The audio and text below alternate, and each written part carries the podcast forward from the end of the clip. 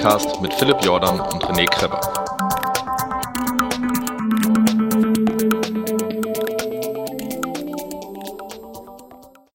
Herzlich willkommen bei Fat Boys Run zu einer weiteren Interviewfolge, die ich, René, mir an Land gezogen habe. Ich begrüße ganz herzlich ohne lange Vorrede den Blogger, Buchautor Hans Dampf äh, in allen Trailgassen. Ich begrüße Steve auch. Hi Steve. Hallo René, danke Hallo. dir. Das, ist, das wirkt jetzt gar nicht geskriptet. Wir, wir haben ja gerade, das ist der zweite Take. Alle Fatboys Run-Hörer kennen hin und wieder mal unsere kleinen technischen Probleme und auch Steve ist gerade Live-Zeuge dieser äh, technischen Probleme geworden. Aber das soll nicht das Thema sein. Ähm, Steve, wir beiden haben zusammengefunden, weil wir beide ähm, als, ich sag jetzt mal, in Anführungsstrichen Blogpartner bei der Aktiv Laufen gelistet sind. Genau. Das heißt, ähm, du bist auch Blogger, du hast auch in der 02 2017 einen Artikel in der Aktiv Laufen gehabt. Ähm, ja, aber ich rede schon wieder viel zu viel. Steve, stell dich doch mal ganz kurz vor. Wer bist du, was machst du und warum bist du hier? Ja, ich bin der, der Steve auch. Ja, ich heiße wirklich so mit den Nachnamen. Das sorgt regelmäßig für Verwirrung am Telefon. ähm. Ich heiße Steve, ja, ich auch. Genau, ich auch. Hier ist auch. Wie auch. Heißt ja auch. Ja, genau. So. ähm, ich komme ursprünglich aus Hessen. Das hört man am Dialekt vielleicht. Gell? Aus, der, aus der Ecke von Martin Schneider. Ein klein wenig. Bin irgendwann äh, vor, keine Ahnung, vor sieben Jahren mittlerweile nach Bayern gezogen. Genauso nach Bad Reichenhall, also ganz unten rechts auf der Deutschlandkarte. Und äh, ja, bin hier beruflich äh, festgebunden und habe dann irgendwann die Leidenschaft zum Laufen gefunden, zum Trail Laufen, zum Trailrunning und ja, seitdem laufend in den Bergen unterwegs. Ja, aber du hast natürlich nicht als die, äh, Steve auch der Trailrunner deine Karriere angefangen. Du hast ja mal, wie wir alle, klein angefangen, richtig? Genau, also so als, als kleiner Bub mit den Eltern quasi hier den Urlaub immer verbracht, den Wanderurlaub. Ähm, das macht man als Kind ja eher immer so gezwungen. Man muss ja mit, man hat keine andere Wahl. Aber irgendwann, als ich dann vor die Wahl gestellt wurde, wenn du Bock hast, dann fährst du mit. Wenn du keine Lust hast, bleibst du zu Hause, bin ich trotzdem mitgefahren. Also irgendwie war so dieses Bergfeeling äh, in mir, dieses Feuer war da schon entfacht. So weit sogar, dass ich danach dann, als ich 18 war und ein eigenes Auto hatte, Führerschein, mit Freunden immer hier runtergefahren bin. Also irgendwo war da diese Bergleidenschaft dann schon in mir drin, von Geburt an oder keine Ahnung, von dem ersten Urlaub an mit den Eltern. Und Laufen habe ich gehasst früher, wie die Pest. Ähm, das sagen irgendwie ganz viele Leute. bei, der, bei der Bundeswehr immer davor gedrückt. Also immer wenn dann Laufen auf dem Dienstplan stand, dann hatte ich Kopfschmerzen, musste zum Arzt oder hatte irgendwas anderes zu tun gehabt. Und jemand hat es dann Klick gemacht. Keine Ahnung, was da wirklich der ausschlaggebende Punkt dafür war. Auf jeden Fall habe ich dann angefangen mit dem Laufen. Am Anfang waren es drei Kilometer, die gefühlt eine halbe Stunde gedauert haben. Und dabei habe ich, weil ich starke Raucher war damals auch noch, ähm, die, halbe Laufstrecke, ja, ja, die halbe Laufstrecke geteert. Ja. Und ja, nach und nach kam dann irgendwie eins zum anderen. Dann wurden die Laufstrecken länger, dann irgendwann ist mir in die Berge gezogen, dann wurden die Laufstrecken gebirgiger, dann ging es mehr auf und mehr ab und ja, so kam eben eins zum anderen. So entwickelt sich das mit der Zeit auf mittlerweile schon jetzt, keine Ahnung, also mit dem Trailrunning angefangen habe ich 2011 im Februar. Also jetzt seit sechs Jahren. Du kannst das echt genau an einem Datum festmachen, wann du sagen kannst, ich, ich bin jetzt nicht mehr Läufer, ich bin Trailrunner? Ja, also das war so gewesen, das ist ja auf dem Blog relativ gut nachvollziehbar von mir. Also ganz kurz, ich darf du kannst Werbung machen für deinen Blog.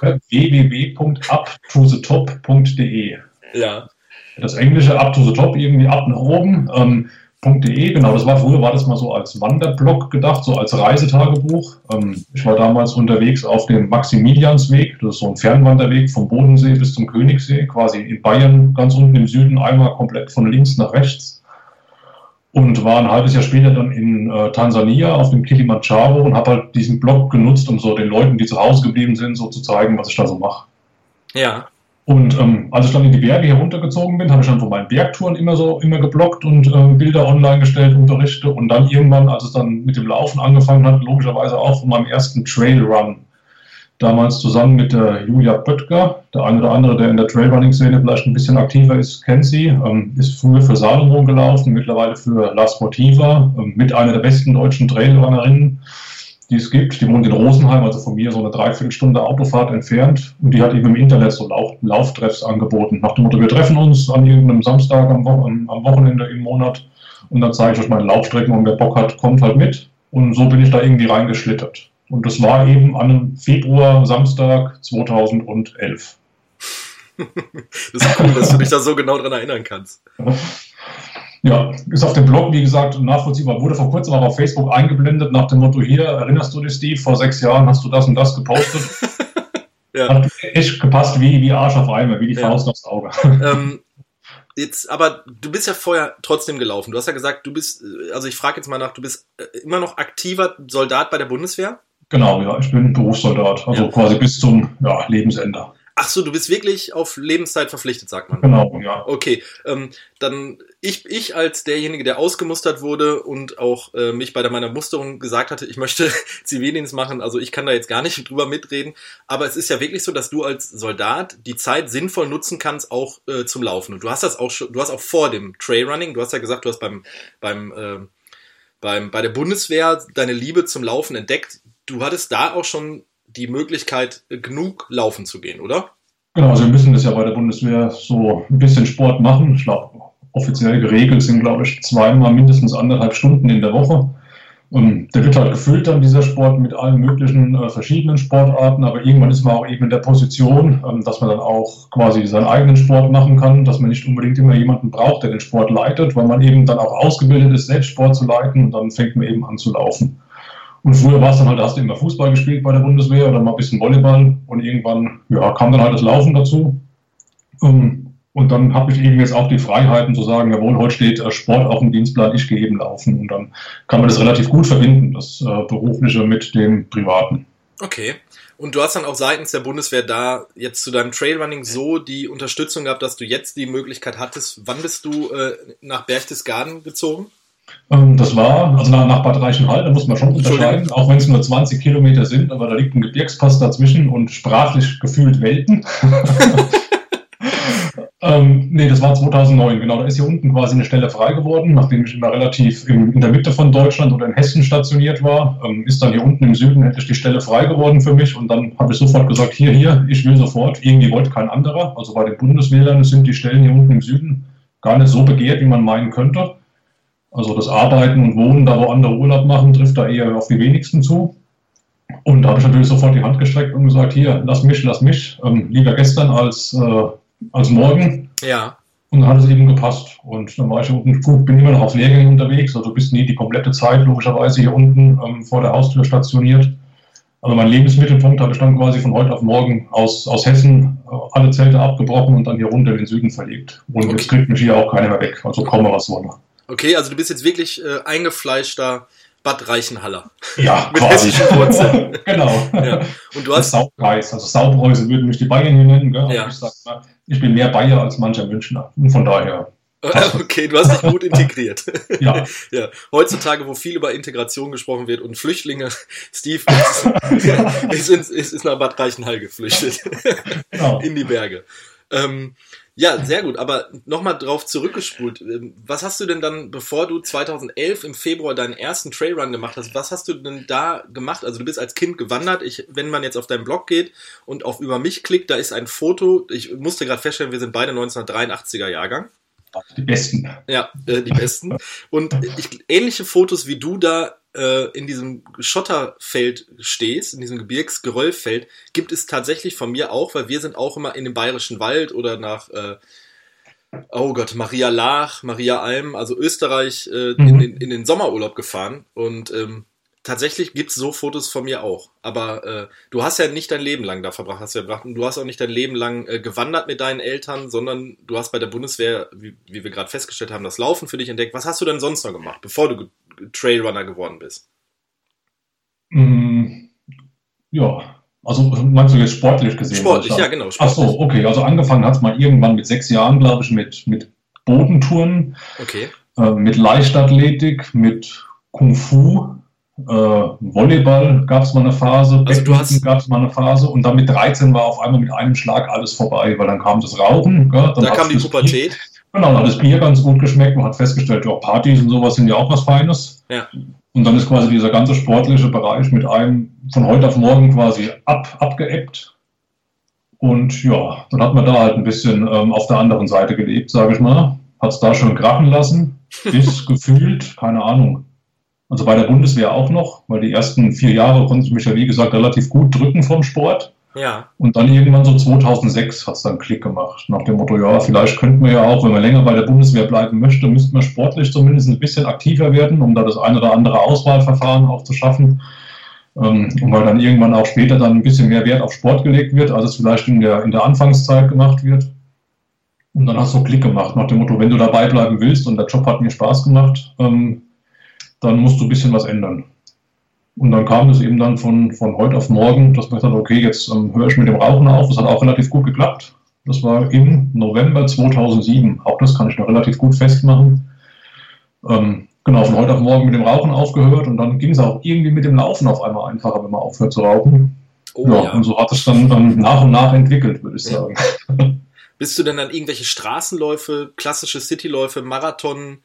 Nein, über, überhaupt nicht. Also es war dann früher immer nur so der normale Dienstsport, wo man mal so zehn Kilometer läuft in der Gruppe oder auch abends dann mal so freiwillig, dass man mal so um, um den Häuserblock rennt. Oder auf der Tatanbahn? Nee, noch nie. Noch nie. Also ich habe hier bei mir in der Nähe auch äh, eine Kaserne, wo auch ein Freund von mir stationiert war aus dem Norden. Also der ist vom Norden hierhin in den Westen versetzt worden. Mhm. Und die haben wirklich noch eine Tatanbahn. Und da, wenn ich da mal vorbeifahre oder laufe, da, da sehe ich wirklich teilweise die Jungs dann noch äh, einsam ihre Runden drehen. Und ich, ich laufe ja auch hin und wieder mal gern Runden auf der Tatanbahn für, für ein Tempotraining. Mhm. Habe ich aber auch schon lange nicht mehr gemacht.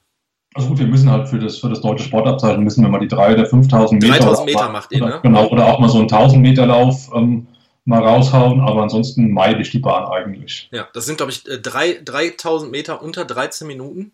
Irre ich mich da? Ja, das war früher mal so. Mittlerweile hat man das Sportabzeichen auch so angepasst, dass du dann verschiedene Abstufungen hast und dann kannst du dir durchaus auch 16 oder 17 Minuten Zeit lassen als Mann für die 3000 Meter. Okay. Was dann doch sehr bequem ist. Aber früher waren es mal 13 Minuten gewesen, glaube ja, ich. Ja. ja. So, so kenne ich das auch noch von meinem äh, Kumpel Thorsten. Ähm, genau. Ja, okay, dann, aber dann bist du 2011 im Februar auf den, deinen ersten Trail gegangen und hast dann auf einmal entdeckt, okay, Steve, Genau. Hier, hier das, fühlst das du dich ist zu Hause. ein geiles Ding, genau, ja. ja. Und du, du bist ja jetzt nicht nur auf, auf Trails in, in Deutschland unterwegs oder nur in Bad Reichenhall und Berchtesgadener Land, wo du ein Buch drüber geschrieben hast, wo wir gleich auf jeden Fall nochmal drüber sprechen müssen, weil du mir auch ein Exemplar geschickt hast. Sondern du warst auch schon, gerade wenn man deinen dein Blog hier sieht, äh, Kanada, USA sieht man hier. Also mhm. du hast so Kilimanjaro, lese ich hier gerade. Ähm, du hast schon wirklich dann viel mitgemacht und auch mit dem Trailrun dein, so die, deine, deine, deine Weltreise gemacht, oder? Ja, genau. Also gut, der Kilimanjaro war damals noch zu, zu Wanderszeiten. Ähm, da kannte ich das Trailrunning noch nicht.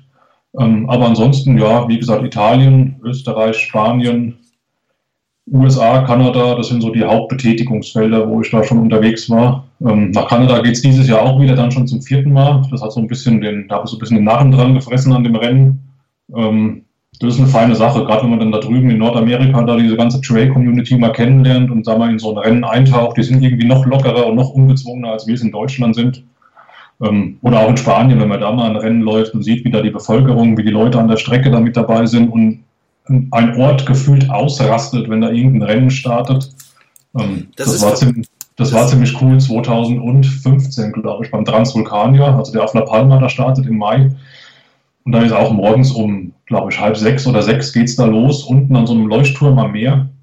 Und dann rennst du so die erste, ja, gefühlt Stunde ungefähr äh, so, einen, so einen alten Vulkan hoch und kommst dann oben in so einer Ortschaft raus. Und da ist es dann morgens sechs, halb sieben, wenn du in dieser Ortschaft ankommst. Und dann, dann tobt es, dann steht dieses ganze Ort, dieser ganze Ort steht Kopf, da sind hunderte von Menschen auf der Straße. Da ist also mehr los als in Deutschland an irgendeinem Volksfest. Und die Leute rasten aus, da ist laute Musik morgens, da ist, steht kein Stein mehr auf dem anderen. Das ist schon, also wenn man sowas mal mitmachen kann, so ein Rennen und dann mal sieht, wie die auch, oder auch in Italien ausrasten an der Strecke, das ist schon was Gewaltiges. Ja. Das, das hatte, der Philipp hatte vor kurzem, also in der vorletzten Ausgabe den Florian Reichert im, im Interview, der mhm. deutscher Trailmeister geworden ist. Der hat das auch bestätigt, dass in Spanien ist, oder man kriegt das ja auch jetzt mit durch die, ich sage jetzt mal speziell Kilian und äh, dieses Salomon-Laufteam, äh, genau. Salomon ist ja eine französische Firma, aber die machen ja auch viel mit spanischen Leuten. Dass wenn man da so Videos sieht, da sieht man wirklich, dass das so Volksfestcharakter hat, dass da wie im Endeffekt äh, die Bergetappen bei der Tour de France da Leute stehen genau, und anfeuern. Ja. Und das ist ja eigentlich in, in Deutschland ist ja, auch wenn Trailrunning äh, Moment, also die letzten drei, vier Jahre einen unheimlichen Boom hat, und immer größer wird, ist es, glaube ich, undenkbar, dass, dass, dass sowas die nächsten zwei, drei Jahre in Deutschland passiert. Oder wie siehst du das? Hm, es kommt ganz auf die Region drauf an, glaube ich. Also ich war letztes Jahr im, im Bayerischen Wald gewesen, bei dem Ultra Trail Lahmer Winkel, der quasi da in... Ja, der UTLW, in, ja. Genau, der UTLW. Und da war auch schon gut was los gewesen an der Strecke. Also da ist auch die ganze Region, dieser ganze lahme Winkel ist da, wenn dieses Rennen ist, steht da auch so ein bisschen Kopf. Da hängen die Plakate an der, an der Straße, die darauf hinweisen, hier Rennwochenende und so weiter und so fort. Da ist die Stimmung auch morgens an der Strecke und an den Verpflegungspunkten, die da waren, war also schon sehr, sehr, sehr viel los, wenn man überlegt, dass das Rennen erst in der zweiten Auflage stattgefunden hat letztes Jahr. Ich, also ich habe das die Gefühl, dass das schon, schon dabei war. Ja. Das war schon, also war sehr beachtlich. Hat mich schon sehr überrascht, dass da echt so viel los ist schon in dem frühen Stadium, in dem das Rennen ist zu dem Zeitpunkt. Okay. Ja, ähm, gut. Dann wollen wir nochmal zurückgehen auf, auf das, was du gemacht hast und das, was, was du noch planst. Und du bist ja auch der Rekorde, Steve. Das habe ich, das muss, man jetzt, das muss man jetzt auch mal ganz kurz sagen. Ich, ich habe in der Vorbereitung äh, zu ist dem äh, zu dem Interview mit Steve auch habe ich habe ich wirklich den ähm, Vitaminberge Podcast gehört, bei dem du vor kurzem vor ungefähr zwei Monaten zu Gast warst korrigieren. Ja, ich glaube, genau, Anfang, Anfang Januar hat er ausgestrahlt, ja. der Robert, und aufgenommen haben wir das an der Weihnachtsmarktzeit, genau, irgendwann Mitte Dezember. Ja, und ähm, da, äh, also Vitaminberge, wer den Podcast jetzt nicht kennt, ist noch viel mehr in diesem Trailrunning-Thema drin als Fat Boys Run, ist noch viel mehr auch in Klettersteigen und äh, ganzen alpinen Sport und da wird auch dann über Skifahren, also äh, so Sachen berichtet. Alles Sachen, von denen ich ganz ehrlich gesagt sehr wenig Ahnung habe. Äh, Trailrun ähm, beobachte ich ja auch nur als Außenstehender, weil ich einfach hier als Westdeutscher viel zu flach wohne, als dass ich sagen könnte. Wobei ich du da brauchst ja keine Berge für das Trailrunning. Das da, da möchte ich jetzt, da möchte ich gleich mal, weil ich habe dein Buch in der Hand und wir, wir springen jetzt, wir kommen jetzt von Höchsten auf Stöckskin, Steve, aber das ist so meine Art. Ähm, ich habe mir tatsächlich ein Post-it in dein Buch gemacht, woraus ich gleich mal zitieren möchte, wenn ich darf. Oha, ja bitte. Ähm, ähm, aber äh, dem Vitaminberge Podcast solltet ihr euch mit dem Steve auf jeden Fall anhören. Auch andere Themen, die euch interessieren, immer reinhören. Ist gut produziert. Und das hat eine Menge Spaß gemacht zuzuhören. Dauerte ungefähr so 40 Minuten. Ähm, und da kam auch der Rekorde Steve. Aber zu dem Rekorde Steve kommen wir gleich, weil, ähm, wie gesagt, ein sehr krasser Sprung jetzt zu deinem Buch. Dein Buch heißt Landschaftsläufe und Trailruns im Berchtesgadener Land. Das hast du mit äh, dem Ehepaar äh, äh, Prittwitz rausgebracht. Genau. Ähm, und da heißt es in der Einleitung auf Seite 8 Trailrunning und Landschaftslauf. Es ist alles andere als einfach, eine einheitliche Definition für das Trailrunning zu finden. Nimmt man die zwei Bestandteile des Wortes, so ergeben sich Trail und Running. Beides Worte, die aus dem Englischen kommen und übersetzt Fahrt und Laufen bedeuten. Trailrunning ist also wörtlich übersetzt das Laufen abseits von Asphalt, also auf Pfaden, Waldwegen, Steigen durch Unterholz. Aber was meinen wir eigentlich mit Laufen? Sicher nicht gemütliches Gehen. Joggen, Rennen, Dauerlauf, das sind so geläufige Begriffe. Gemeint ist hier eine flottere bis richtig schnelle Bewegungsform. Wenn wir sagen, wir laufen auf einen Berg, meinen wir also nicht eine Wanderung.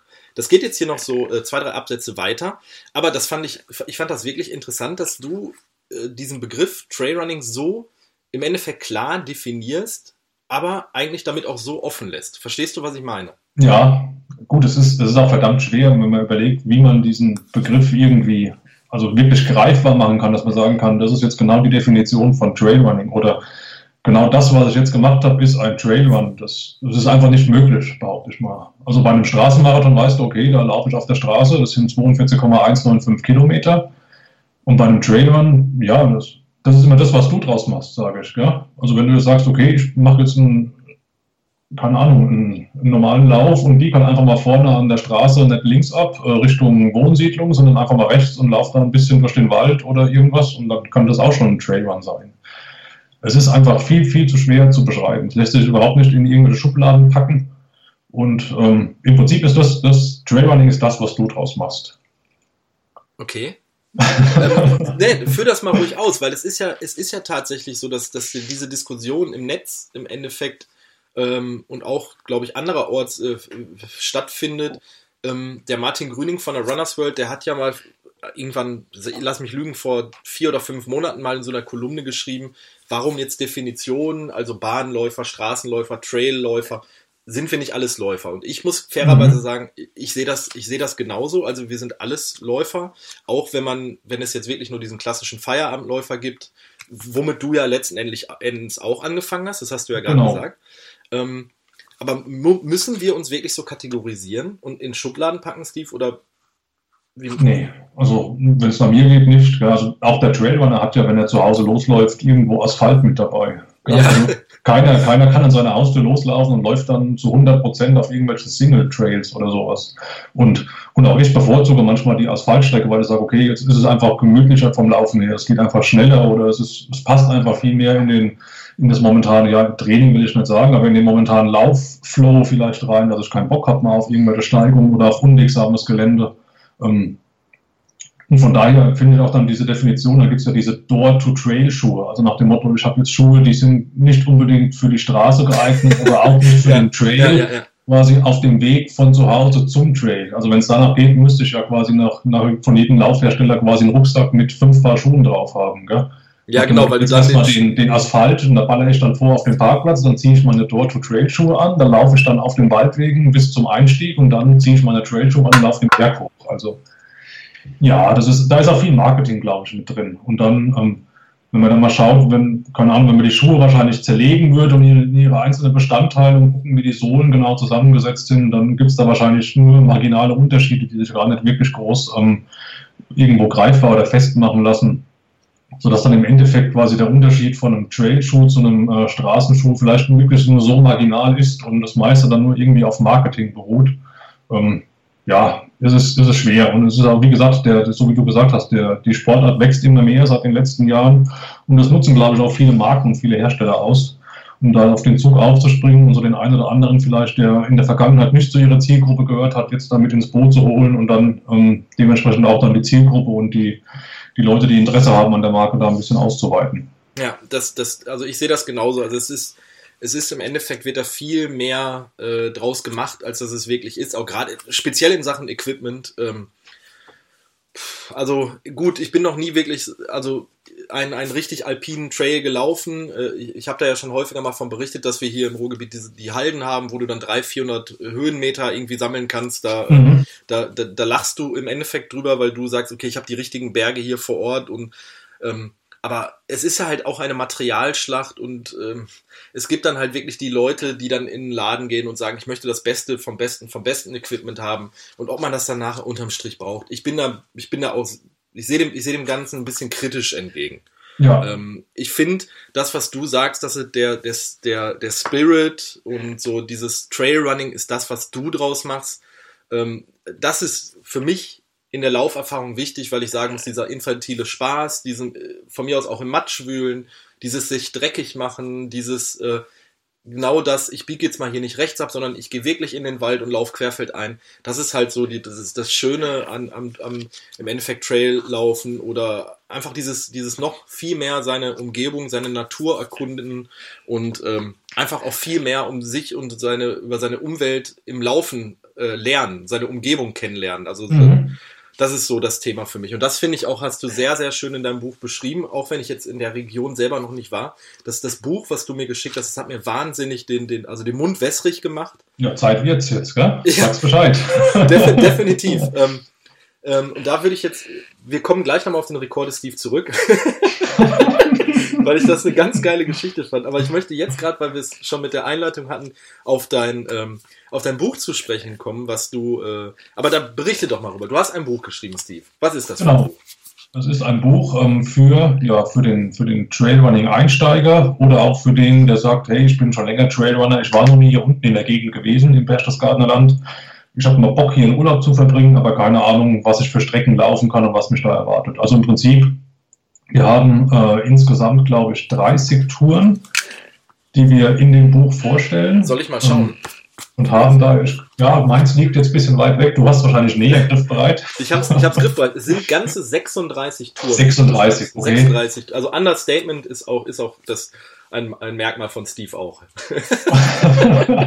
und, und haben quasi gesagt, okay, wir, wir probieren eben in diesem Buch dann alles abzudecken, sowohl die, die Strecken für den Einsteiger, der sagt, er hat noch nie, ähm, ist noch nie Höhenmeter gelaufen, das heißt, es sind dann eher kürzere Strecken drin, so acht bis neun Kilometer mit 100 oder 150 Höhenmeter, ähm, als auch die Leute, die sagen, hey, wir haben jetzt mal Bock, mal so richtig uns äh, zu schreddern, für die sind dann eben auch die längeren, so um die 40, 50 Kilometer die Touren drin, mit bis zu, ich glaube, zweieinhalb oder 3000 Höhenmeter.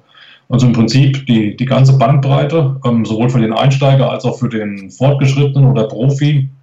Ähm, haben wir dort abgedeckt, eben mit einer detaillierten Tourenbeschreibung, wo also ganz genau drin steht nach dem Motto, du läufst von A nach B und vorne an dem dritten Baum biegst du links ab bis zum fünften Stein, dann wieder rechts.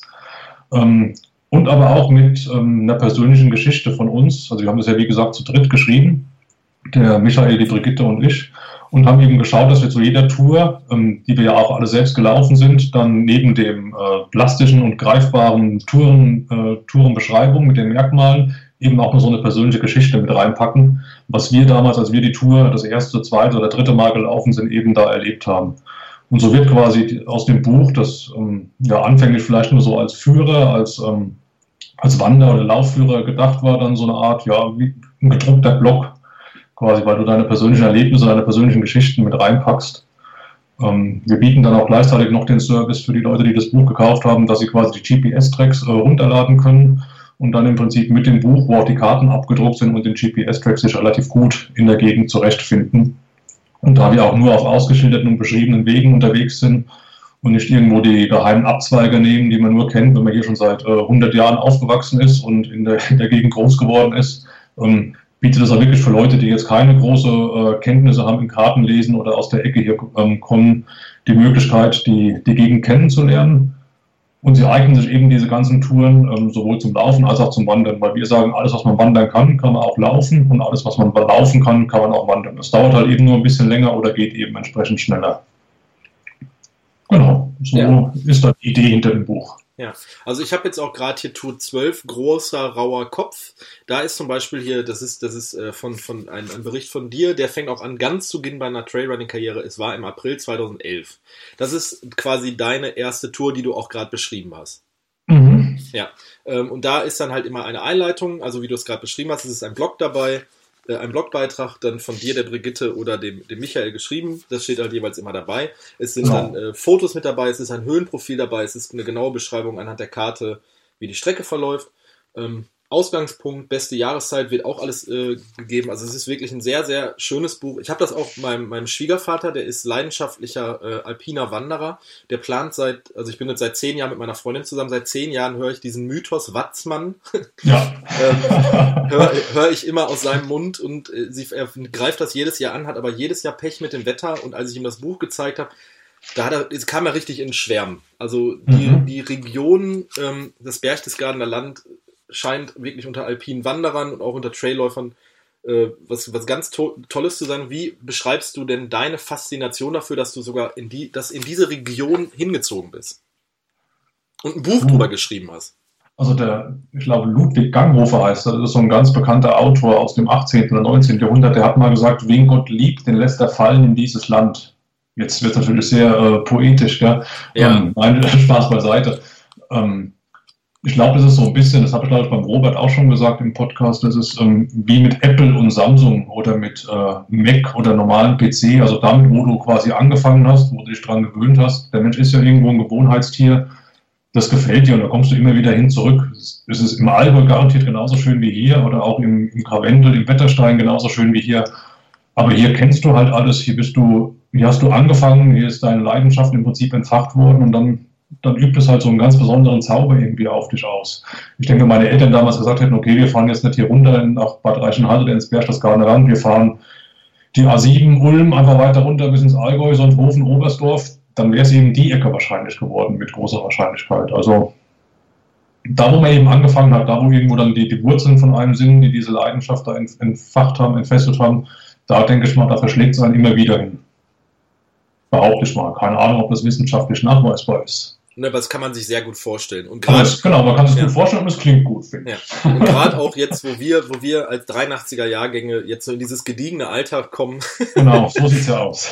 und sesshaft wird und dann, da muss man jetzt nicht mehr unbedingt diesen Partyurlaub irgendwie nach Kroatien machen mit 1400 Kilometern mit dem Auto fahren oder äh, ins weitere Ausland fliegen und Interkontinentalflüge machen. Da fährt man auch einfach mal gerne in, zum Beispiel im Bayerischen Wald. Also ich möchte das wirklich tatsächlich dadurch, dass ich ja jetzt hier eine 15-monatige Tochter habe, ich möchte das unbedingt mal machen, dass ich äh, also wirklich wieder ganz klassisch, wie ich es als Kind gewöhnt bin, in Bayern Urlaub zu machen. Und ich glaube, Mhm. das Berchtesgadener Lands äh, könnte es dann ganz durchaus werden, Steve. Das muss ich schon mal Sag, ganz sag sagen. Bescheid, sag Bescheid. Ja, auf jeden Fall, das würde mich sehr freuen. Ich hätte Ähm, Unterkunftsempfehlung gell? und würde Ja. mich als äh, privaten Tourenguide zur Verfügung stellen. Was wäre denn, was wäre denn äh, die Tour, die du mir als nicht blutigen Anfänger, aber so als, als Anfänger empfehlen würdest im Berchtesgadener Land? Puh, als Läufer oder als, als Wanderer oder Als Läufer. Nein, ich komme nicht jetzt. Läufer. Sagen wir mal, ich bin, mache nächstes Jahr Urlaub im Berchtesgadener Land und könnte mir von meiner Familie einen Tag freischaufeln und sage, Steve, ich habe heute Zeit, lass uns laufen gehen. ich hab Bock. Dann äh, würde ich sagen, laufen wir auf den Schneibstein. Okay. Der Schneibstein ist ja 2200 Meter hoch, glaube ich. Ähm, wir würden anfangen unten am Königssee, so auf 600 Meter, also hätten dann schon im Aufstieg ähm, 1600 Höhenmeter am Stück. Das ist schon knackig, aber es lohnt sich, weil du fängst relativ unspektakulär auf einer Forststraße an, die durch den Wald nach oben führt. Ähm, und irgendwann dann so auf 1700, 1800 äh, Meter kommst du an das Ende von der Forststraße und zweigst dann rechts ab auf so einen schmalen Bergpfad. Und da beginnt dann quasi die Action.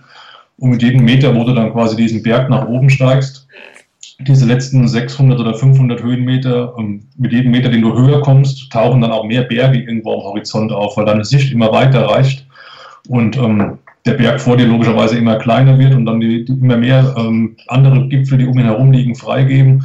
Und das ist schon ziemlich pornös, würde ich sagen. Gell? Wenn du dann da oben stehst und im Prinzip einen kompletten Rundumblick auf die Berchtesgadener Bergwelt hast und der Königssee liegt dir so ein bisschen zu Füßen, das ist fast schon, ja, romantisch würde ich nicht sagen, aber ähm, es hat was. Und der Vorteil ist halt, oder das, das, das Coole ist, wenn man in der Gegend unterwegs ist, ist die, die Chance, dass man Steinböcke sieht, dann relativ groß. Und dann könnte man das dann quasi auch noch gleich mit verbinden. Da fahren dann die, die Leute, die noch nie Steinböcke in der freien Wildbahn gesehen haben, auch immer total drauf ab, wenn die die das erste Mal dann sehen.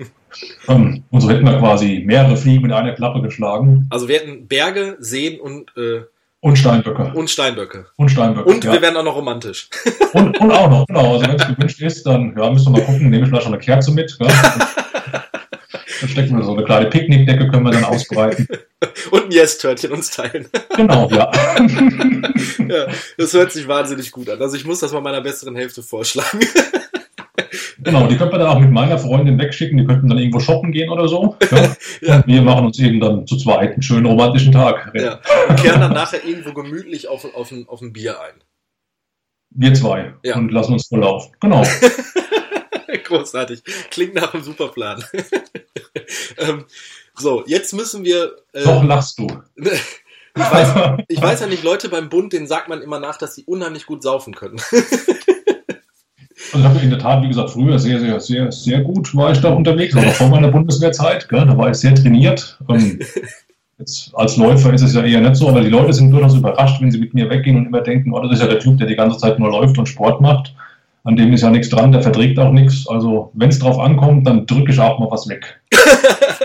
Vorzugsweise Bier. Also Schnaps ist da nicht so meins. Der schlägt mich dann immer sowas von aus der Bahn. Ähm, aber sag mal, wir waren, glaube ich, vor, vor zwei Jahren, nee, vor drei Jahren, war es ein Arbeitskollege, da bin ich auch versetzt worden, kam neu in die Dienststelle und war mit dem auf dem Herbstfest gewesen, hier in Bad Reichenhall. Und er sagte, ja, komm, gehst du mit? Und ich sagte dir mal ein bisschen was. Ja, gern, gehen wir aufs Herbstfest. Ja. Und er dachte, ja, das ist der Typ hier, der macht den ganzen Tag ja nur Sport und der verträgt nichts. Und dann kam ich auf dieses Herbstfest und ich in meiner Lederhose, die ich natürlich habe, wie sich das gehört für einen Zugereisten, ähm, habe mich da an den Tisch gesetzt und habe innerhalb von drei Stunden vier Maß Bier weggezogen. Und da Also ist nach vier. Liter Bier, da, ich weiß nicht, ob ich da noch in der Lage wäre, äh, da müsstest du mich nach Hause tragen. Und da, da ist er vom Glauben abgefallen. Gut, ich war dann auch am Ende gewesen, aber am nächsten Tag verschlafen. Ähm, aber da hat er gemeint, also Respekt, das hätte er mir nie zugetraut. Ähm, gut, mittlerweile, wenn ich aber so viel trinke, dann hänge ich gefühlt, also zwei Wochen bin ich dann Ja, ja. out of order. Das, Das ist, Ja, ja, das, das ist macht das, das Alter, das ist, dann macht das Alter, Steve. Ja, keine Chance. Ja. Und dann brauchst du mindestens drei Kopfschmerztabletten, bis es da halbwegs im Schädel Ja. aufhört zu kommen. Und danach laufen gehen ist wirklich, ist einfach wahnsinnig gefährlich, weil äh, die, gerade die ganzen äh, Schmerzmittel werden ja teilweise über die, äh, werden über die Leber oder die Niere äh, im Körper abgebaut und wenn dann noch die Belastung durchs Laufen kommt, das sollte, das, das habe ich auch letztens irgendwo noch mal im, bei Quarks Co. Kennst du die Sendung mit Ranga Yogeshwar? Ja, ja, auf ARD, glaube ich. Ja, genau, da habe ich letztens noch einen Bericht drüber gesehen, wie gefährlich es ist, dass viele Läufer sich vorm Marathonstart noch zum Beispiel Ibuprofen reinknallen. Aufgrund ja, das ist ja auch so ein bisschen Mode geworden, ja. Ja, aber das ist wahnsinnig gefährlich. Also mhm. ähm, auch dieses, äh, ich, mein, mein, mein junger Arbeitskollege mit 21, der sagt zum Beispiel, dass er verkatert gerne Sport macht, weil er dann danach nüchtern ist. Das ist aber wirklich gefährlich, weil äh, es da zu einer Nieren, ähm, zu, zu bleibenden Nierenschäden folgen kann, mhm. führen kann, auch gerade äh, wenn man sich, wenn man mit Ibuprofen da äh, handhabt. Aber das soll jetzt nicht das, äh, das Thema sein. ähm, ich trinke, wir haben da schon häufiger mal drüber gesprochen, ich trinke gerne auch mal ein Bier, ich trinke auch mal gerne ein, zwei Bier, aber äh, diese, diese vier Maß, äh, also das sind acht Flaschen Bier, da bin, ja, ich, da bin ich ganz weit von weg. Also das, das habe ich zu meiner Sturm- und Drangzeit gemacht. Das war aber auch, das war ungeplant. Und die ungeplanten sind Das sind die schönsten Sachen. Ja, ne? Das sind die schönsten. Ja. Also dieses, dieses unverhofft kommt oft und dann auch, oh Gott, das hat immer mit Kopfschmerzen zu tun. Genau, das hat Potenzial. ja, aber das soll jetzt nicht das, das Thema sein. ähm, worüber wir jetzt, äh, worüber ich noch mit dir gerne sprechen möchte, ist ähm, natürlich zum einen der Rekorde, Steve. Das musst du gleich selber mal erklären.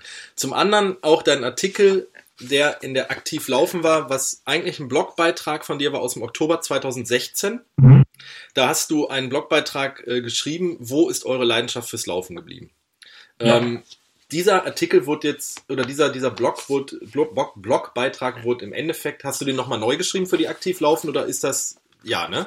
Nee, das ist der, das ist im Prinzip ist das der Blogartikel, der ja. aktiv laufen. Okay. Ähm, der, ich habe mir den heute nochmal in der Vorbereitung, ich habe den natürlich im Februar gelesen, als die Zeitschrift rausgekommen ist. Ich habe ihn jetzt, mir jetzt nochmal durchgelesen und ich muss wirklich sagen, dass du auch in vielen ähm, Punkten, die du hier beschrieben hast, auch wieder Nerv bei mir getroffen hast.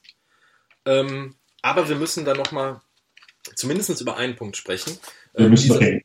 Bitte? Wir müssen, wir müssen reden. reden. Du hast ähm, der Artikel, also wo ist eure Leidenschaft geblieben? Können wir Freunde bleiben? Ja, natürlich. Nein, das ist, das, also wirklich, es ist ja wirklich so, dass du in vielen Sachen einen Nerv bei mir triffst. Warum läufst du? Das ist, dass man läuft, um, um Spaß zu haben, sich selbst zu verwirklichen, Stress abzubauen. Man läuft für sich selber. Man läuft nicht für Instagram, man läuft nicht für Strava, man läuft nicht für, für Twitter, für Facebook. Natürlich ist es bei uns so, die, ähm, also du hast einen Blog, wir haben einen Podcast, natürlich laufen wir auch im Endeffekt für die Leute, die A, deinen Blog lesen oder B, unseren Podcast zuhören. Also das müssen wir uns einfach mal eingestehen. Ja, klar. Ähm, was, was ich, worüber ich mit dir reden möchte, ist das Unwort Trainingswettkampf. ähm, du beschreibst, zum einen bin ich, bin ich zu 100% bei dir, dass du sagst, ähm, man sollte keinen Trainingswettkampf laufen. Ähm, man sollte jeden Wettkampf wo, bei, wo man sich eine Startnummer ans Revers heftet, an seinen Startnummerngurt, sollte man ernst nehmen. Bin ich hundertprozentig bei dir.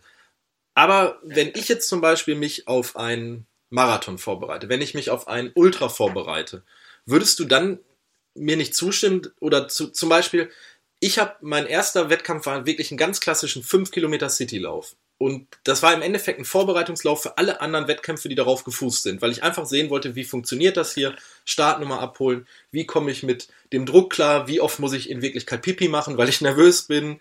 Ähm, und auch so ist es zum Beispiel so, dass im, im, März ist ja jetzt der Utrecht-Marathon und ich laufe mhm. nur einen Halbmarathon, weil ich gesagt habe, ich möchte diesen Wettkampf als Trainingswettkampf mitnehmen. Ähm, einfach um zu gucken, wie ist meine Form, wie bin ich über den Winter gekommen, ähm, also was, was, was, was schaffe ich im Endeffekt? Also das ist jetzt zumal meine Herangehensweise an dieses Wort Trainingswettkampf. Also ich nehme einen, einen Wettkampf ernst, jeden Wettkampf ernst, aber ich kann doch trotzdem einen Wettkampf des Trainingswillen laufen, oder? Ja, ich glaube, in der Tat habe ich den äh, mittlerweile schon in den Kommentaren damals dann etwas relativiert, weil auch viele Leute gesagt haben, zum Beispiel gerade in der Triathlon-Szene ist es ja üblich, mal sowas zu beginnen, oder wie du es auch gesagt hast, einfach mal um dieses Wettkampfmuster überhaupt reinzufinden. Also der Triathlet quasi, wie funktioniert das in dem Wechselzug? Ja, genau, genau, genau. Ähm, oder auch der, der unbedarfte Läufer jetzt nach dem Motto, wie verhalte ich mich in so einer Verpflegungsstation? Wie kann ich trinken? Also wie funktioniert das? Den Becher mal so ein bisschen einknicken und so, dass man sich alles überleert und, und lauter so Sachen. Ähm, von daher sage ich ja, okay, ähm, da kam es dann vielleicht, war es vielleicht zu provozierend in dem, in dem Blogbeitrag ähm, ursprünglich. Ähm, es, ist, es ist in keinster Weise provo provozierend. Ja, ja, doch, also ich, ich, will ja durchaus auch schon so ein bisschen, oder polarisierend. Ja, polarisierend, sagt, genau, gebe ich dir recht, aber ich fühlte mich jetzt äh, von deinem, von dem Beitrag oder von, auch von dem Artikel, der jetzt gedruckt wird, ich fühlte mich nicht angegriffen. Nee, nee, das war ähm, auch, auch nicht äh, Sinn und Zweck von der Sache. Ähm, es ging wahrscheinlich auch mehr darum, ähm, die Leute, wo man sagt, okay, die haben es nicht nötig, einen Trainingswettkampf zu laufen, weil sie einfach schon viel zu lange in dem Geschäft sind, ähm, das dann aber trotzdem vielleicht als Trainingswettkampf titulieren, um die Leistung, die sie gezeigt haben, irgendwo darzustellen, dass es eben nur, ja, ich sag mal, gut Deutsch nur der zehnte Platz war, weil es war ja nur der Trainingswettkampf. Ja. Ähm, also das zielte dann vielleicht mehr auf die ambitionierteren Sportler ab, die durchaus auch in der Lage sind, mal auf das Treppchen zu laufen oder vorne mitzulaufen, ähm, als jetzt auf die Leute, die sagen, okay, sie laufen wirklich mal einen Trainingswettkampf, um einfach mal das Gefühl dafür zu bekommen. Oder einfach mal zu schauen, wo stehe ich jetzt in der Vorbereitung oder ähm, wie habe ich mich verbessert im Vergleich zu letztem Jahr. Ja.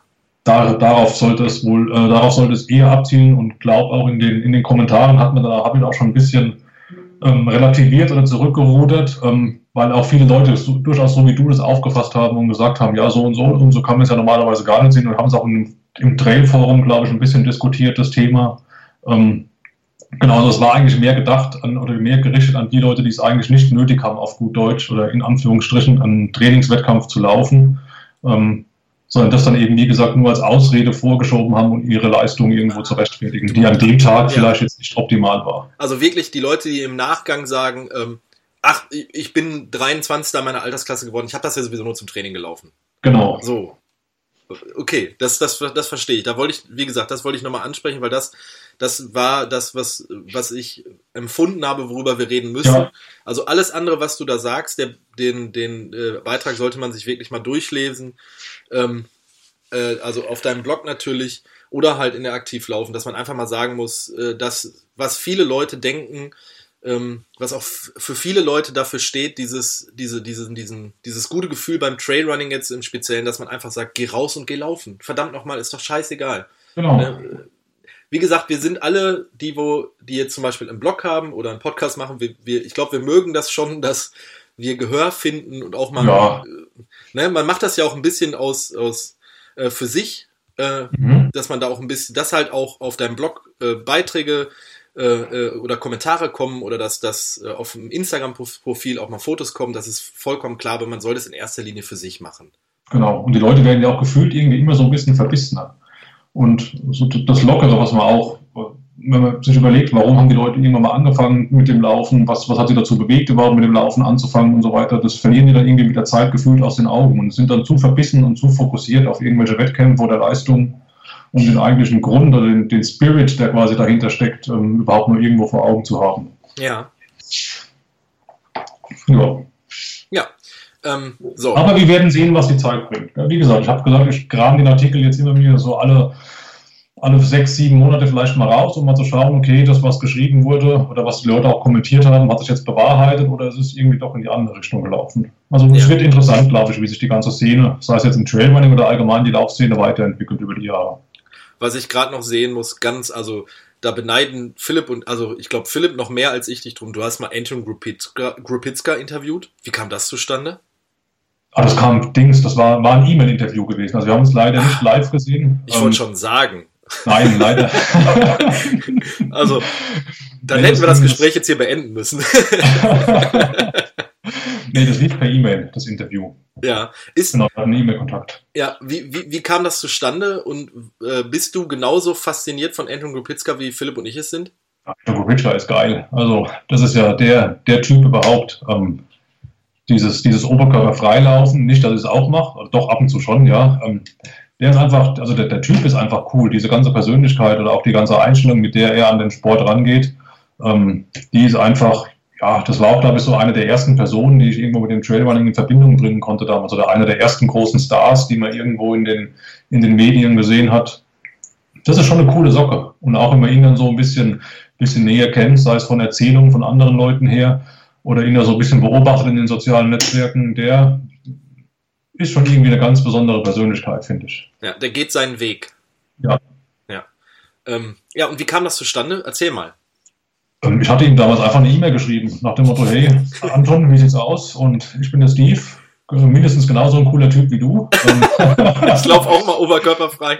Genau, ich laufe auch mal oberkörperfrei. Du hast äh, mehr Haare auf der Brust als ich auf dem Kopf. Ähm, wie sieht's aus? Ich habe dir drei, vier Fragen, hättest du Zeit, die zu beantworten? Und er hat dann relativ locker zurückgeschrieben nach dem Motto, ja, kein Ding, schick die rüber. Und keine Ahnung, drei, vier Tage später kamen dann die Antworten.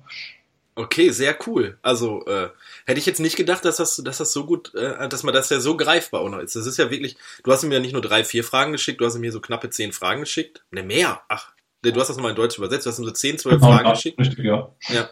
Und das hat ja wirklich, das ist, das ist ja cool. Also das ja. äh, finde ich wirklich mehr als interessant. Hast du sonst noch irgendwelche Leute, zu denen du gerade im Trailrunning-Bereich aufschaust, wo du sagst, okay, klar, äh, Kilian wird es wahrscheinlich sein, ja, also man, man, man schaut zu vielen Leuten auf, weil jeder irgendwo auf, auf seine Art und Weise was, was Besonderes verkörpert. Ähm, klar, wenn es äh, allein um die Leistung geht und das, das Laufpensum oder die, ähm, die Erfolge, dann ist es ganz klar Kilian.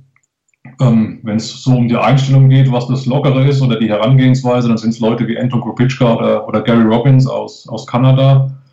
Ähm, oder auch so, so Typen wie Philipp Reiter, der übrigens hier ja, ja die, die Straße runter wohnt von mir. Wir sind quasi fast Nachbarn. Ach, und, echt? Ja, das ist ziemlich cool. Ja. Ich habe hab über, den, über den Philipp Reiter mal, äh, der war mal, glaube ich, im Rahmen einer WDR oder Arte-Doku. Nee, äh, bin BR, ich auf ihn Also Bayerischer Rundfunk war das, glaube ich. Okay, ähm, das kann durchaus sein. Und da seitdem folge ich den nämlich auch auf den sozialen Netzwerken und das, ich finde, das ist auch ein cooler Typ. Also der macht äh, auch sehr geile, abgefahrene Sachen und der ist, glaube ich, auch noch richtig jung, ne? Ja, der Philipp ist, glaube ich, 24 oder Ach. 23. Ach, okay. Ja. Uh, cool, also das wäre auch noch jemand, also den, wie gesagt, den, den begleite ich jetzt schon seit einem Jahr, zumindest auf den sozialen Netzwerken und das finde ich auch, äh, so in der, für die deutsche Trade-Szene finde ich das auch ein, ein, Aushängeschild irgendwo, weil der echt sehr, sehr coole Sachen macht. Ja. Ja. Genau, also der, ist auch sehr präsent in den Medien, der macht ja für Salomon so ein bisschen die, die deutsche Pressearbeit, sage ich mal, und ist da auch viel mit, mit Kamera unterwegs. Mhm. Der ist da schon sehr, äh, sehr aktiv in der ganzen Sportart, ja. Ja. Ähm, so, und jetzt, wo wir jetzt gerade schon bei den Größen des Trailrunning sind, bei, bei Kilian Hornet und Anton Rupitzka und Philipp Reiter, ähm, erklär uns doch mal den Rekord, Steve. ähm, bezogen auf den Dötzenkopf wahrscheinlich. Ja, erklär das mal. Ich habe das ja in, in, mit totaler Faszination beim, ähm, beim Vitaminberge-Podcast gehört und habe mich gedacht, was ist das für eine Schwachsinns? was ist das für eine Schwachsinn? Wie kann man nur so blöd sein? ja, und deshalb, du musst das jetzt mal wirklich für die Fat Boys Run-Hörerinnen und Hörer erklären, was du da gemacht hast, wieso du das gemacht hast und genau. warum das ein Rekord für die Ewigkeit ist. also ist es ja gerade, der ist ja schon längst gebrochen, aber ich, ich erkläre trotzdem, was, was dahinter steckt. Ja, bitte. Also, der Dötzenkopf, diesen Berg in Bad Reichenhall, der ist 1001 Meter hoch, glaube ich. Und er ist Sommer wie Winter relativ gut begehbar, da es einen gespurten Wanderweg da hoch gibt. Das heißt, man kann dieses Ding eigentlich 365 Tage im Jahr hoch und runter laufen, ohne dass man Angst haben muss, dass man vom Blitz getroffen wird oder Lawinen abgehen, weil er doch relativ, ist dann irgendwo exponiert in der Landschaft. Man hat zwar trotzdem einen schönen Blick von oben, aber es gibt ringsherum Berge, die sind höher und es ist eben nicht so steil, das Gelände, dass irgendwelche Lawinen abgehen, weil immer irgendwo genug Bäume und Sträucher stehen. So, und 2005, nee, 2015 kamen ja die Four Trails, diese Salomon-Laufserie, die sie mittlerweile leider eingestellt haben, ähm, kamen nach Bad Reichenhall. Und im Rahmen von dem Marketingprozess, nenne ich es mal, haben der Philipp Reiter und der Stefan Repke, der Gripmaster, damals so eine kleine Serie ins Leben gerufen und haben gesagt, pass auf, am zweiten Tag, nee, am ersten Tag der Four Trails geht es quasi über den Dötzenkopf und wir stellen euch den Dötzenkopf so ein bisschen vor. Und dann haben die diese Dötzenkopf-Challenge oder das Dötzi Sky Race ins Leben gerufen. Und Im Prinzip ging es darum, vom Wanderparkplatz am Dötzenkopf ähm, auf den Gipfel zu laufen. Das sind 1,8 Kilometer und 420 Höhenmeter. Und dann gab es eben verschiedene Kategorien. Also wer schafft es am schnellsten von unten vom Parkplatz hoch auf den Gipfel? Wer schafft es am schnellsten vom Gipfel runter auf den Parkplatz? Und wer schafft eben die meisten Anstiege am Stück? Das ist klar, wenn so Leute wie Philipp Reiter und Co. da bei dir in der Ecke wohnen, ähm, dann brauchst du dir um die Zeit von unten nach oben oder von oben nach unten keine Gedanken machen, weil die ist sowieso pulverisiert und wird von denen bis in alle Ewigkeiten wahrscheinlich gehalten. Also ich glaube, die, die schnellste Zeit liegt mittlerweile so bei 16 Minuten für die 440 Höhenmeter bergauf und bergab sind wir, glaube ich, bei unter 8. Und wenn man diese Strecke kennt, also das ist dann schon so ähm, halsbrecherisch. Gell? Also da fehlt mehr viel bis, bis zum Suizid, auf gut Deutsch. Ja. Genau, und dann ist klar, wenn man irgendwie sich da vielleicht verewigen will oder eine Chance haben will, dann schafft man es nicht über die Geschwindigkeit, zumindest nicht der Normalsterbliche. Dann muss man es halt probieren, irgendwo auf die, auf die Ausdauer, auf die ähm, Anzahl der Anstiege und Abstiege am Stück zu machen. Und es hat relativ human und gesittet angefangen, dass irgendjemand zweimal hoch und runter ist. Das ist dann irgendwann mal, ist jemand dreimal hoch und runter, dann kam der, der Stefan Repke, der ist dann fünfmal hoch und runter. Und dann habe ich mir gedacht, ähm, cool, der Stefan ist jetzt fünfmal hoch und runter, ich habe am Wochenende Zeit, das ist glaube ich dienstags gewesen, wo er das gemacht hat, ich laufe am Wochenende einfach achtmal hoch und runter. Dann habe ich so ein bisschen Abstand zu ihm, achtmal, das sind dann schon dreimal mehr, dann muss dann der Nächste, der kommt, muss da schon neunmal hoch, das ist dann schon ein bisschen Zeit, die er dafür aufwenden muss. Das war wie gesagt am Dienstag. Ich glaube, am Donnerstag war es dann soweit, da kam der, der John J. Rambo, das ist quasi der, der, der sein Spitzname, Andreas Ruppin heißt er, der kommt aus Österreich, aus der Steiermark, glaube ich. Ähm, und der ist dann 14 Mal hoch und runter am Stück Okay. am Donnerstag. Und quasi mein Plan stand ja eigentlich, okay, ich gehe samstags, da habe ich Zeit, gehe ich achtmal hoch und runter. So, und dann kommt der Typ. Aber wenn da schon jemand ist, der 14 Mal. Genau, und sagt sich, er macht das einfach 14 Mal. Gell? Ja. Hat das dann auch gepostet. Wir hatten auf, auf Facebook diese Dötzi Sky Race Gruppe. Da hat er dann immer die Bilder gepostet mit, jetzt war ich viermal oben, fünfmal, sechsmal, siebenmal und da habe ich dann irgendwann gesehen, scheiße, das Ding kannst du knicken. Gell? Der ist ja. Schon zehnmal oben, mit deinen acht brauchst du gar nicht anfangen. Gell? Und dann habe ich mir irgendwann gedacht, nachdem er dann fertig war, okay, du ziehst das am Samstag trotzdem durch und machst halt einfach mehr als er. Und dann standen von ihm eben die 14 und dann war klar, okay, da muss ich mal mindestens mit 15 um die Ecke kommen. Ähm, lustigerweise kam dann äh, am Freitagnachmittag der Rudi Dönert, der eine oder andere Trailrunner kennt ihn vielleicht, der hat den Chiemgauer 100 gewonnen, ähm, mehrmals, der ist auch ein sehr bekannter deutscher Trailrunner und hat ein Bild vom Gipfel gepostet. Da dachte ich schon, scheiße. Gestern der Österreicher mit 14, jetzt ist der verrückte Rudi da oben, gell? der macht doch bestimmt 20. Aber zum Glück war er nur zu Besuch da und hat einen, einen Gipfel gemacht und ist dann wieder runter. Ja.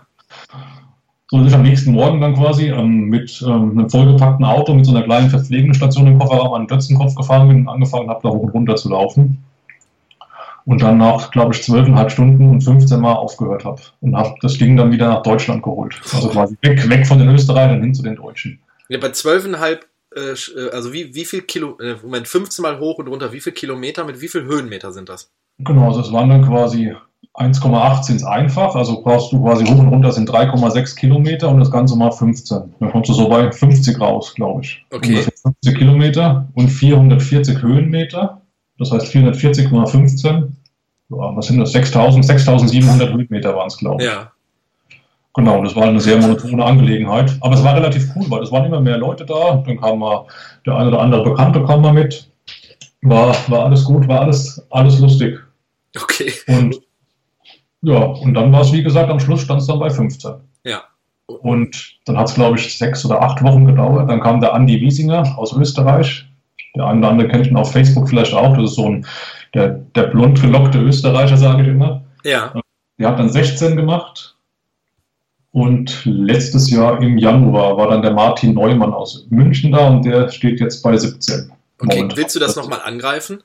Ich habe es durchaus überlegt, diesen Winter nochmal zu machen. Aber die Verhältnisse waren dann zu blöd. Man muss Ja. schon sagen, dass der, der Weg ist sehr gestuft, da sind sehr hohe Stufen drin und sehr hohe Absätze. Das geht im Sommer oder wenn kein Schnee liegt, schon ganz schön auf die Knochen. Ja. Und ähm, ich bin damals die 15 gelaufen, da war eine perfekte Schneeauflage, du konntest es im Prinzip schön laufen lassen, runter zu, ohne dass du groß Sprünge machen musst oder die Knie oder Muskeln dazu sehr belastest. Ähm, und das hat dieses Jahr einfach nicht gepasst von der Zeit her und von den Verhältnissen.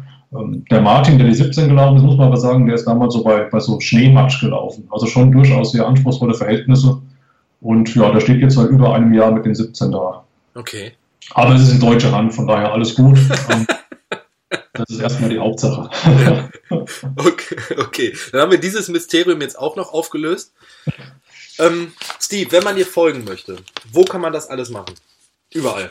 Überall. überall. Ja, per Telefon, ähm, auf Facebook, also facebook.com slash up to the top, glaube ich, müsste das sein, auf Google Plus, aber Google Plus Äh, macht das nutzt doch keiner. macht kein Mensch mehr. Ja.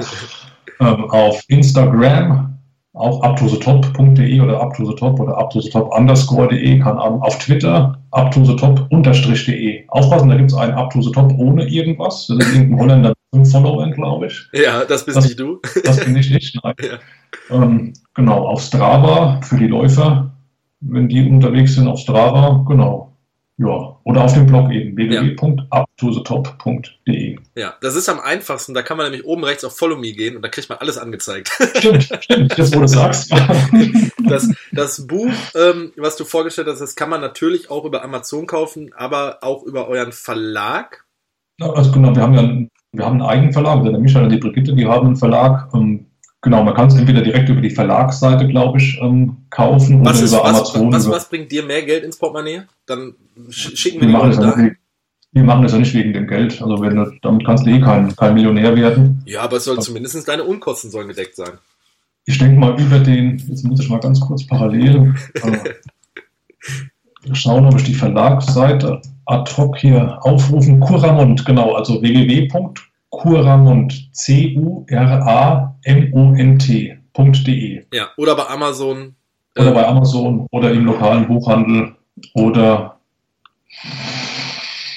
Kann man das, können die Leute dich auch direkt anschreiben, im Zweifelsfall auch. Und du verleitest das dann weiter. Gerne. Also die Leute können mich auch anschreiben, wenn sie Tourenberichte brauchen oder um, irgendwelche Schneeverhältnisse, wie es auf den Bergen aussieht, äh, Tourenvorschläge oder sonst irgendwas. Ich bin da immer offen für alles. Gell? Also ja. einfach anschreiben, wenn jemand hier in der Nähe Urlaub macht und wissen will, was er machen kann.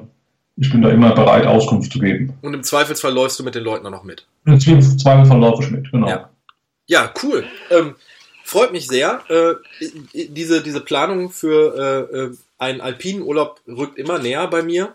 Sehr gut. Vielleicht kann man es ja verbinden. Jetzt muss ich noch mal ganz kurz Werbung machen. Gell? Und zwar vom 12., vom 12. bis zum 14. Mai veranstalten der Philipp Reiter, der David Wallmann, der ist aus Österreich, ein bekannter Skibergsteiger und Läufer, und ich so ein kleines Event hier in Bad Reichenhall. Ähm, www.trail-rate.com. Ähm, das ist so ein lustiges, lustiges Community-Event, sage ich mal. An zwei Tagen laufen wir ähm, jeweils 20 Kilometer mit ca. 1600 Höhenmeter. Und die Leute haben die Möglichkeit, quasi über Strava dann auf verschiedenen Abschnitten Rekorde zu sammeln. Okay. Das heißt, wir haben im Prinzip eine Bergwertung, wir haben eine Downhill-Wertung und eine, eine, flache Wertung. Ja. Und wo wir dann quasi am, am, Ende des Tages, am Ende des Rennens gucken, wer war der Schnellste und prämieren dann eben die, die Sieger. Also den Schnellsten und die Schnellste und einmal den, der am nächsten an der Durchschnittszeit dran ist. Ja. Und tatsächlich, das findet an allen drei Tagen statt.